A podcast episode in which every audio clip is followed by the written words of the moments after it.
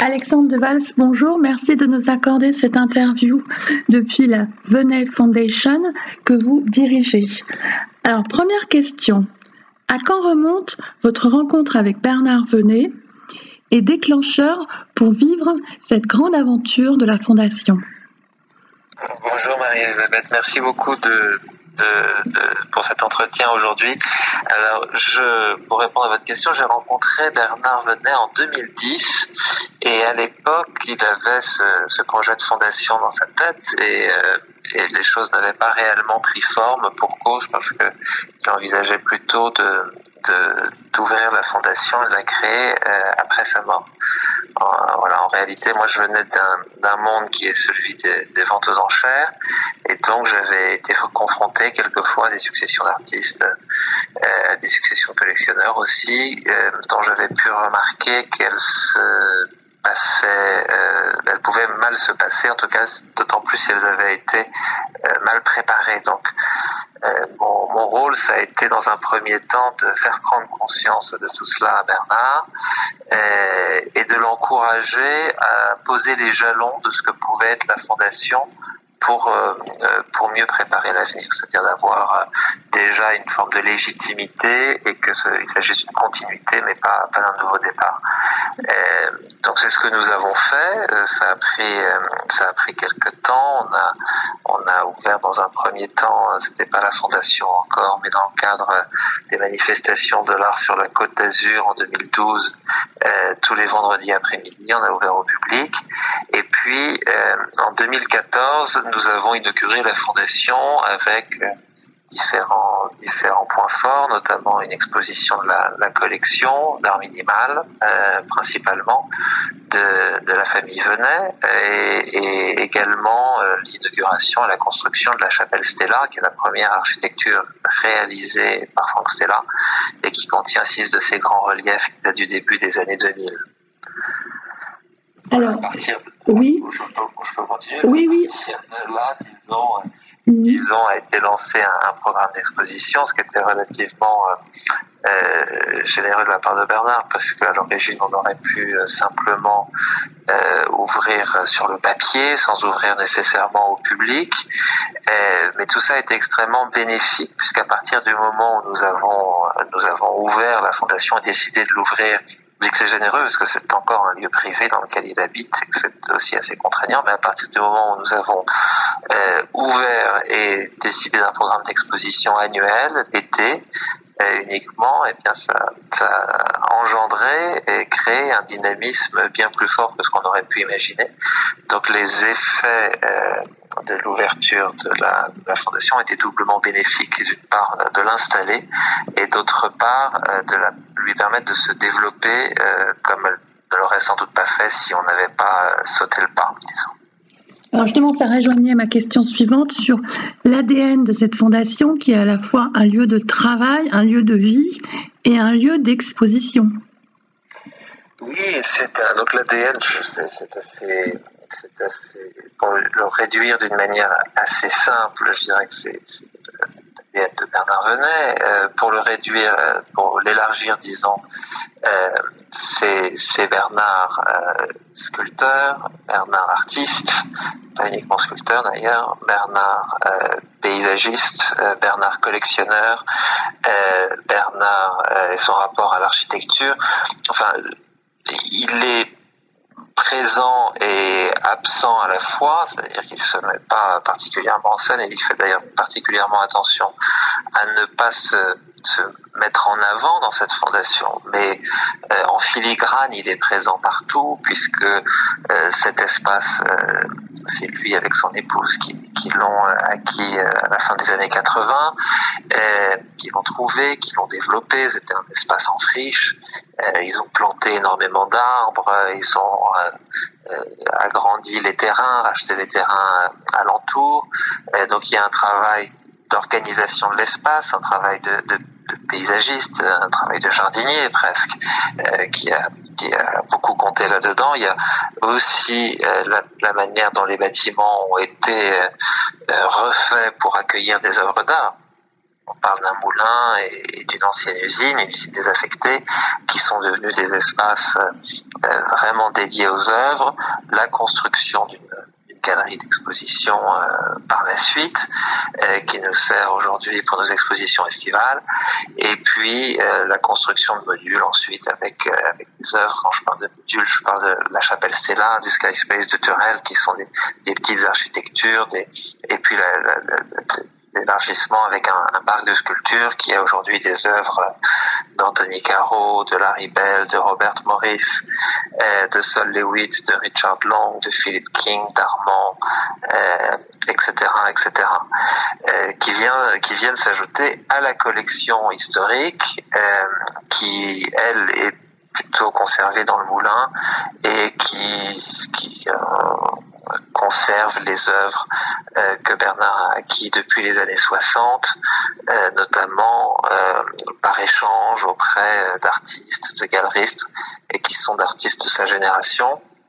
C'est donc cet ADN, il est vraiment dans cette génération de l'art minimal, de l'art conceptuel, du land art, euh, que Bernard a, beaucoup fréquenté euh, depuis les années 60 à New York, avec lesquels il a tissé des liens de métier, euh, des liens de, respect, d'affection mutuelle aussi, et qui a aujourd'hui une collection importante en art minimal avec des, œuvres anciennes de, de, Judd, de Sol Lewitt, de Robert Morris, de François Morellet, euh, d'Olivier Mosset, euh, de Carl André, Dan Flevin, je ne sais plus si je l'ai cité, etc. etc.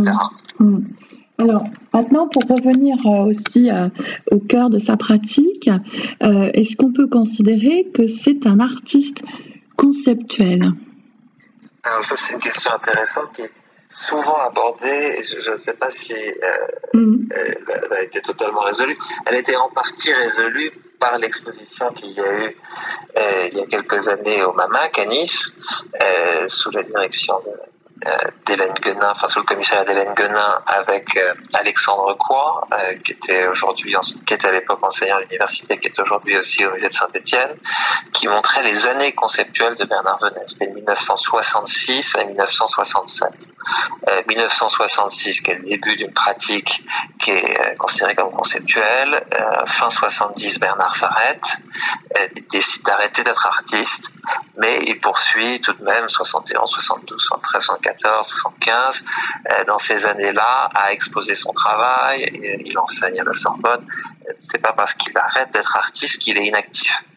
Euh, L'exposition a montré, euh, bon, c'était déjà connu que Bernard était un des inventeurs, un des pionniers de l'art conceptuel à New York dans la deuxième moitié des années 60, euh, en même temps, et je dirais même avec euh, Onkawara, Joseph Kossut, Robert Barry, Laurence Wiener, euh, un certain nombre de, de, de, des artistes majeurs de ce mouvement, avec lesquels il a exposé, il a fait partie d'expositions importantes pour la naissance de l'art conceptuel, comme vous le savez sans doute, mais l'art conceptuel, il n'y a pas eu un, manifeste, il n'y a pas eu un groupement de départ, c'est une série d'expositions, de pratiques euh, qui ont affirmé cela au fur et à mesure. Et, et dont Bernard a participé notamment bon, euh, avec les premiers conceptuels à Prospect 68 à Düsseldorf, mais il était aussi à Leverkusen en 69 dans l'exposition Conception Conception. Il était dans Art by Telephone au musée de Chicago en 69 aussi, exposition Jan van der Mark restée célèbre. Et puis, et puis il a eu sa première rétrospective. Alors d'abord euh, au musée de Krefeld, qui était un musée très prescripteur et important pour l'avant-garde de l'époque. Ça c'était en 1970 et l'année suivante, après avoir arrêté sa pratique, il a une rétrospective à New York. Il est le premier artiste conceptuel d'ailleurs à avoir une rétrospective à New York en 71 qui s'appelait euh, The Five Years of Bernard Venet et qui présentait également le catalogue raisonné de ses œuvres, plus de 330 numéros, disons, qui ont été produits euh, dans ces cinq années et qui ont, participé à la création de, de l'art conceptuel. Alors, Bernard a été un artiste conceptuel, il est un des inventeurs de l'art conceptuel, du courant historique de l'art conceptuel. Aujourd'hui, euh, euh, sa pratique il s'agit plus d'art conceptuel. D'ailleurs, c'est la raison pour laquelle c'était un, interrompu à l'époque. il avait arrêté définitivement, si on, en croyait, puis finalement il a repris une pratique en 76, mais il arrêtait parce que pour lui, ça n'avait d'une part, il a vu, disons, une sorte d'impasse dans ce travail, et d'autre part, ça n'avait pas de sens de continuer à refaire toute sa vie la même chose. Enfin, pour le pour le paraphraser et avec une image euh, volontairement caricaturale, euh, Picasso n'a pas fait du cubisme toute sa vie. Et s'il avait continué à faire du cubisme jusqu'en 1970, ça aurait assez peu d'intérêt par rapport à mmh. l'avancée historique que ça a été en 1906-1907 de la même manière pour l'art conceptuel. Donc si Bernard a, venait, a repris une pratique, c'est justement pour ne plus être conceptuel. Hein. Euh, et, et, donc il ne l'est pas, simplement euh, il l'a été, il a été à, l'initiative, euh, disons avec d'autres, hein, de, de ce mouvement essentiel. Euh, J'oublie Art and Language d'ailleurs qui est absolument mm. essentiel dans le développement de l'art conceptuel, dont il était très très proche. Euh, et aujourd'hui, il fait quelque chose de différent, mais disons que cette pratique est toujours un peu présente dans son esprit, simplement quand on réalise des, sculptures et, notamment les sculptures qu'il fait, on ne peut pas parler d'un art conceptuel à proprement parler. Mm. Alors maintenant, en ce qui concerne les, nouveautés et l'exposition euh, estivale, donc vous proposez notamment l'exposition de Robert euh, Morris, euh, donc qui est tout à fait innovante. Est-ce que vous pouvez nous la détailler? Bien sûr. Alors, première chose, avec cette exposition, c'est aussi une manière de de tisser un lien et, mm. Mm. d'élargir le champ de la collection. Robert Boris est assez présent dans la collection. Euh, on est d'ailleurs euh, en tant que fondation euh, propriétaire des œuvres régulièrement sollicité pour les prêter dans des expositions. Et on a notamment deux feutres importants de la fin des années 60 et du début des années 70 de Robert Morris. On a également un télégramme, c'est historique de lui. on a un dessin sur euh, une steam piece, la pièce de, vapeur qu'il a fait à la, à Corcoran Gallery.